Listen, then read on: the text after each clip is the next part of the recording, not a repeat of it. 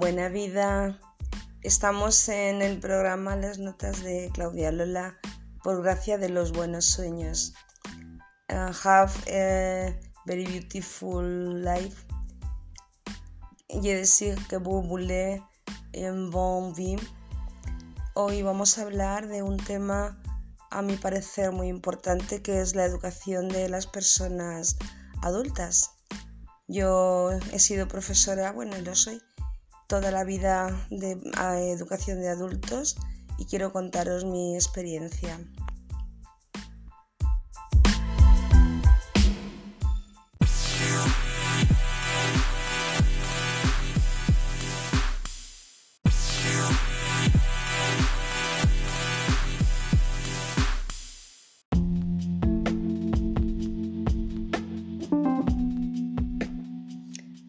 La educación de adultos eh, se enmarca en la idea de la educación permanente a lo largo de toda la vida. Ahí tenéis eh, las recomendaciones del Consejo de Europa, del Libro Blanco. Eh, normalmente es una educación oficial, pero también hay programas no oficiales. Y debería estar en los países ricos y en los países pobres también es mi opinión, pero bueno, es, es lo, sería lo justo, ¿no? Porque todo el mundo tiene derecho a esto y los gobiernos deberían implicarse profundamente en todo tipo de educación y también en la educación de adultos. Eh, los objetivos, pues vamos a ver. En principio, eh, la educación permanente de adultos es para ofrecer una formación básica al alumnado, desde las enseñanzas iniciales la obtención del graduado en educación secundaria, castellano para extranjeros, prueba libre de graduado ESO, programas de grado medio o módulos, acceso a programas de grado medio, acceso a la universidad para mayores de 25 años o 45 años. Es decir, hay una amplia formación. Luego también hay una formación de cara al empleo como otro de los objetivos, ¿no? y también una orientación hacia la vida ciudadana activa y participativa socialmente y por supuesto para el crecimiento interior, la autoestima, porque no solamente la educación es la transmisión de unos conocimientos, sino del desarrollo y la optimización de la persona.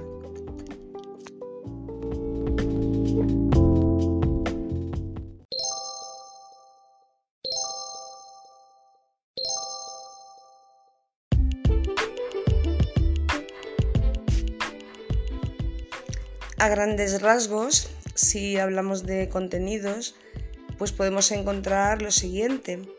Por ejemplo, a que llamamos eh, enseñanzas iniciales. Bueno, pues sería desde alfabetización, que es eh, leer y escribir, enseñar a la gente a leer y escribir, hasta un nivel de, mm, a ver, ¿cómo os digo? Hace unos años hablaba de certificado de escolaridad que equivalía a sexto de GB.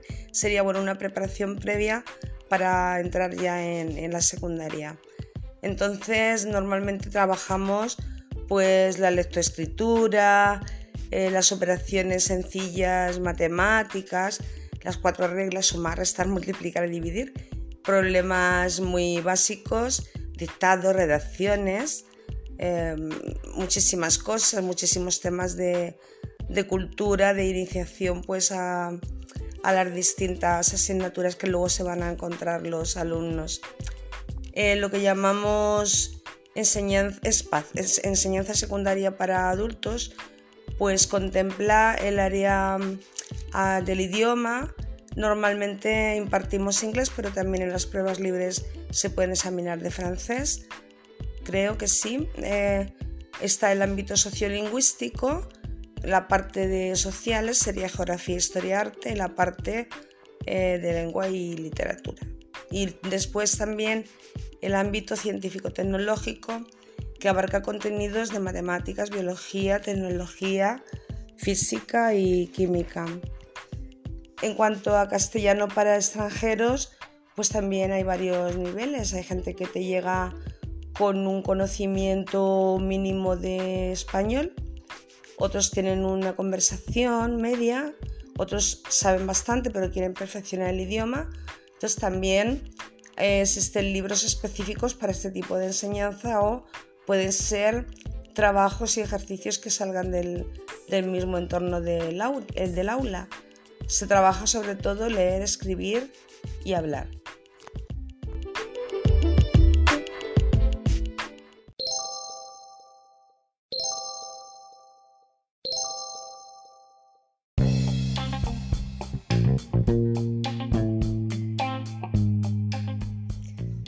El tipo de alumnado, pues hay de todo.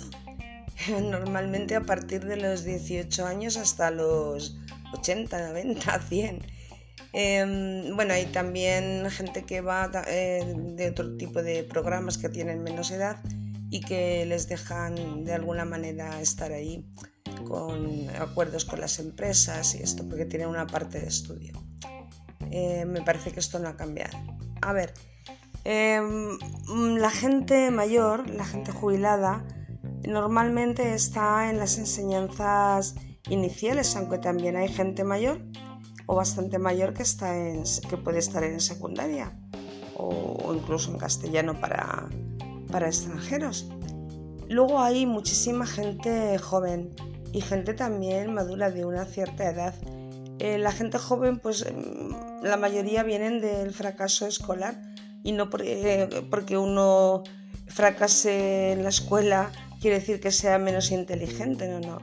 Todos sabemos que, bueno, eh, por ejemplo, en la adolescencia es una edad difícil, a veces nos desviamos de, los estudios o no hemos encontrado nuestro sitio en, la escuela. Eh, pasa el tiempo y a lo mejor necesitas tener la titulación para poder trabajar, en fin, hay muchas motivaciones. Eh, la gente madura, pues normalmente son bastante buenos estudiantes porque van eh, porque quieren realmente aprender o para enseñar a los hijos. Eh, suelen eh, ser bastante aplicados, la verdad. En cuanto a la gente de castellano, pues hay de todo. Yo las personas que he tenido pues han sido personas de los países del este, de Bulgaria, de Rumanía, y muchísimos marroquíes, eh, chicos y chicas. En general también he tenido gente de Senegal, creo recordar, y, ah bueno, sí, una chica de, una isla por ahí en América que, que quería aprender. Y bueno, pues no recuerdo, pero la gente de castellano también, sobre todo la gente marroquí, la experiencia mía que, que tengo, es que si son un poco mayores nunca han, ido tampoco al colegio en su país, entonces a lo mejor saben hablar eh, su idioma pero realmente no lo saben escribir, entonces hay un proceso de alfabetización total cuando aprenden el, español. Eh, otros no, otros vienen incluso con estudios y simplemente quieren, quieren eh, mejorar su nivel de español. quiero decir que eh, lo que llamamos actuaciones de educación de, adultos en los pueblos pequeños, eh, como por ejemplo las que hemos tenido aquí en el pueblo o en otros pueblos donde he estado, pues se suprimieron en 2012 en Castilla-La Mancha. Y desde aquel entonces pues no hemos vuelto a tener subvenciones eh, a los ayuntamientos para pagar profesores a pesar de haber recogido firmas, que las hemos recogido, o a pesar de haber insistido otros directores de otros centros y, más gente en la unidad de programas educativos de, la delegación o la consejería. Bueno, pues ahí lo dejo, a ver si eh, hay dinero para hacer las cosas, porque hay cosas que son muy necesarias. Eh, por otra parte, algunos ayuntamientos por su cuenta pues contratan a un profesor, suelen ser sueldos bastante escasos, la verdad. Y bien, igual se podría buscar otras vías de financiación eh, para, no sé, para todo esto a partir de mancomunidades o partidas de los ayuntamientos o a lo mejor incluso una pequeñísima cuota de la gente en, en colaboración con los ayuntamientos. Yo no lo sé cuál es lo mejor que hay que hacer con esto, pero bueno, que en fin, que os animo a que haya educación de adultos otra vez en, en los pueblos pequeños, no solo en las aulas de pueblos más grandes o en los centros, los cepas que se llaman.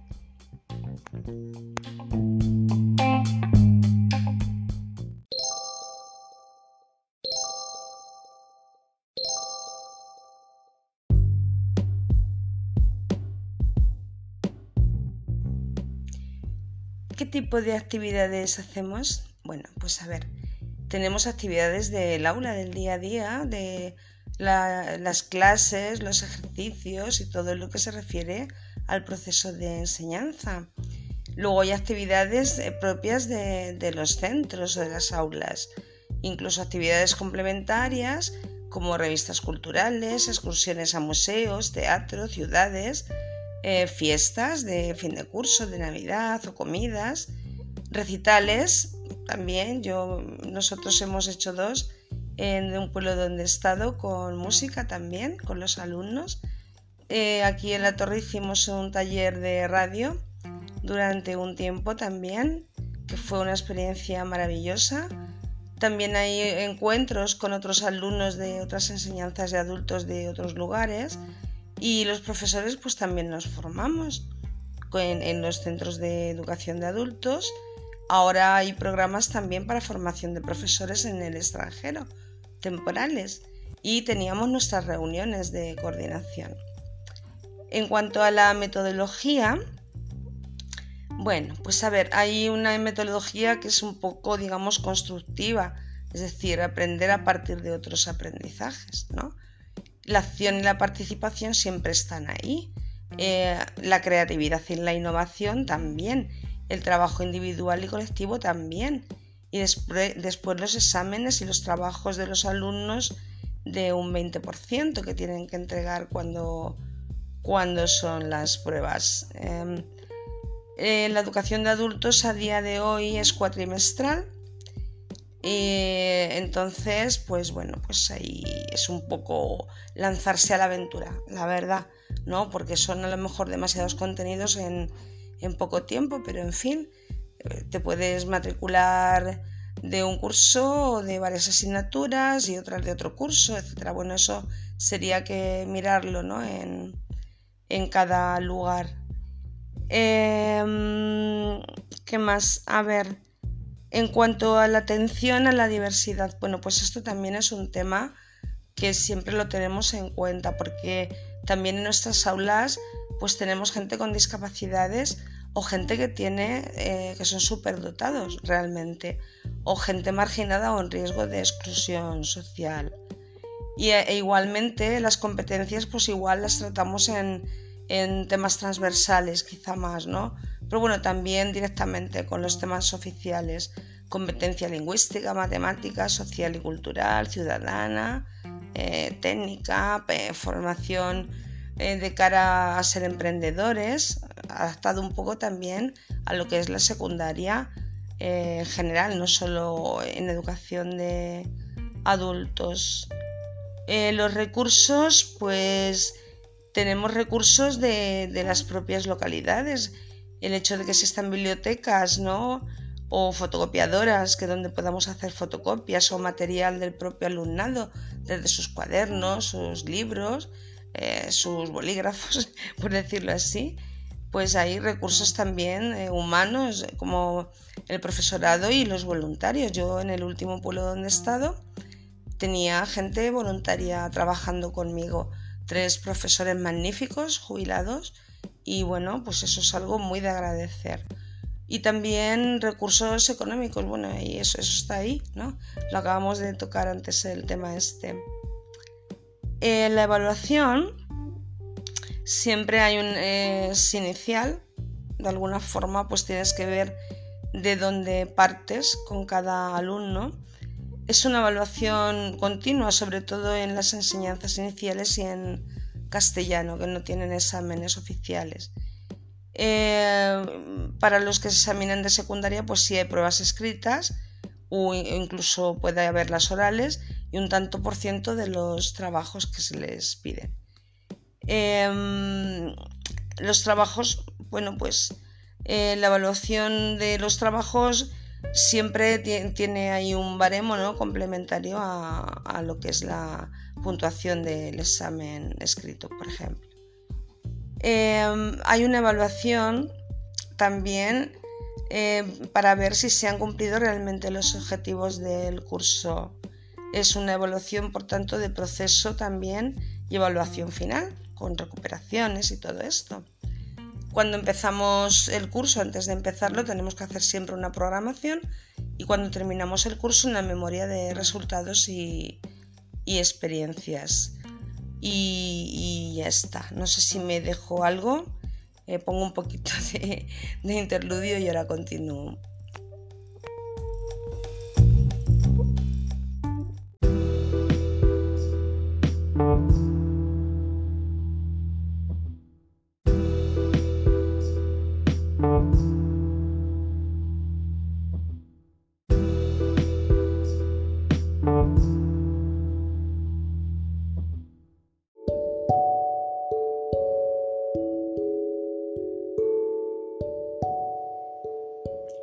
Hay muchos trabajos vocacionales y ser profesor o profesora de educación de adultos pues es uno de ellos.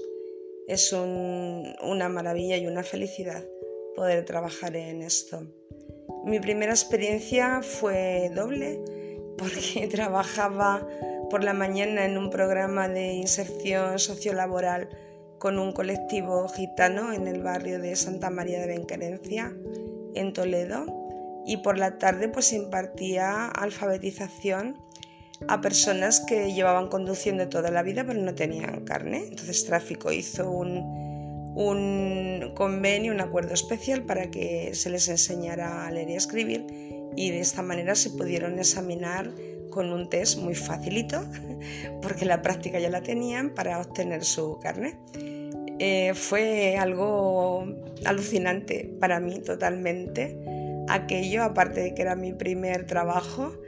Bueno, y además en un sitio ahí en el polígono de Toledo que, que bueno, era absolutamente democrático, asambleario. Bueno, yo me pareció descubrir ahí el mundo mundial. Después estuve trabajando en otros lugares, en otros pueblos y eh, bueno, en unos sitios me tocaba impartir las ciencias, en otros sitios me tocaba darlo todo en realidad haya terminado impartiendo todas las asignaturas de todo, porque eh, en los CEPAS y en las aulas, pues a lo mejor las personas que están, eh, que están de interinos o son titulares de la plaza, pues tienen una serie de asignaturas y ya está, pero en los pueblos pequeños los profesores de adultos pues es que somos todoterrenos porque damos letras, damos ciencias, hacemos actividades socioculturales y bueno, y ahí estamos, un poco de apoyo. Tenemos unos contratos muy de pocas horas, la verdad, aunque esas horas se convierten en muchísimas horas más.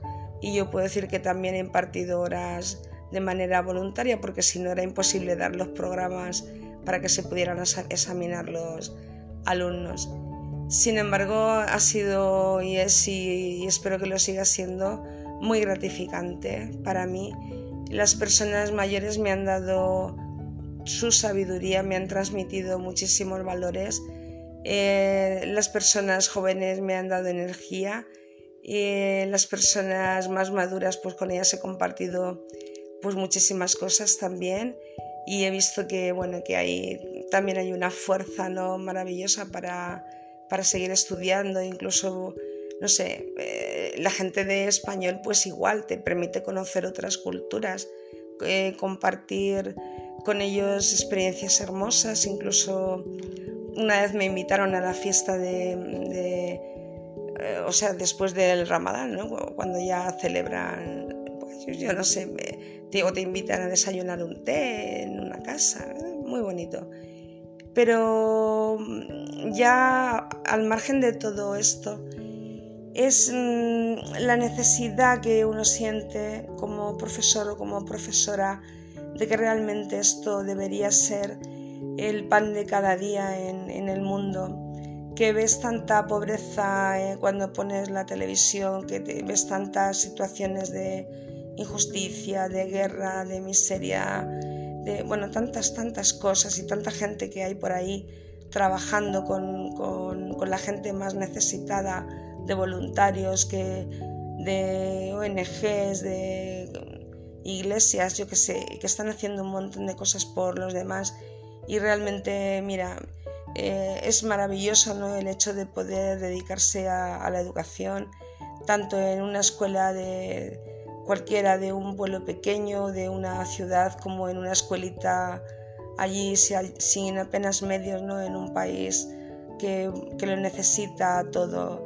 Entonces, de verdad que yo no sé, a lo mejor este programa lo escucha poquita gente, pero si lo escucha mucha gente, pues venga, vamos a trabajar un poco también en este sentido por la educación del mundo y por la libertad del mundo, porque al fin y al cabo el mundo les pertenece a, los que vienen después, a, nuestras, a los nuestros, nuestros hijos, nuestros nietos, nuestros bisnietos, la gente del futuro. Y, y el saber no ocupa lugar, dicen, bueno, sí ocupa lugar. Hay lugares que son físicos y lugares que son mentales, emocionales. Y es un privilegio y una maravilla poder decir que somos eh, o, que, compartimos una vocación, profesores y profesoras, compañeros y compañeras de educación de adultos. Muchísimas gracias a vosotros y a vosotras y también a todos los alumnos y alumnas, a todos mis alumnos y mis alumnas, siempre, en mi corazón siempre.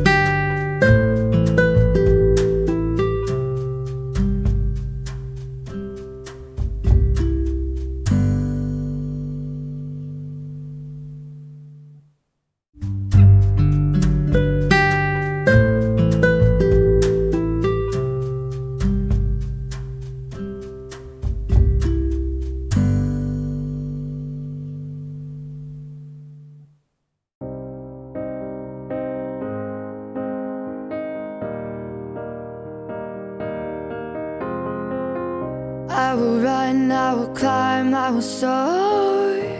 I'm undefeated. Oh, jumping out of my skin, pull the cord. Yeah, I believe it. Oh, the past is everything we were. Don't make us who we are. So I'll dream until I make it real, and all I see is stars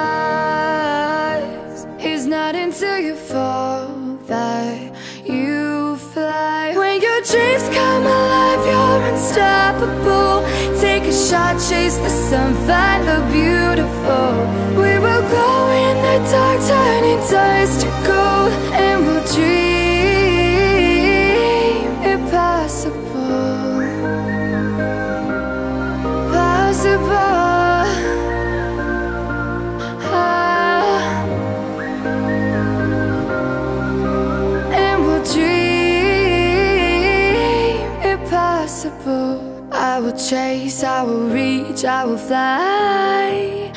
Until I'm breaking, until I'm breaking Out my cage like a bird in the night. I know I'm changing, I know I'm changing it Into something big, better than before.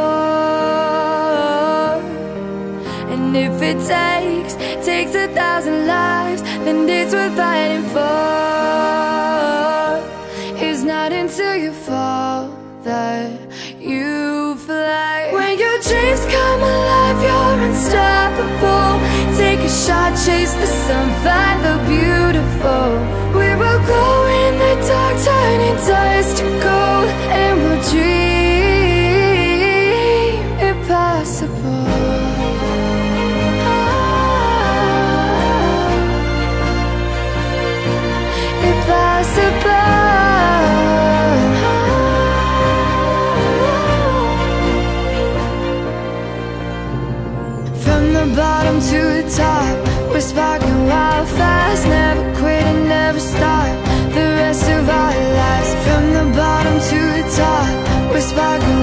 fast, never quit and never stop. It's not until you fall that you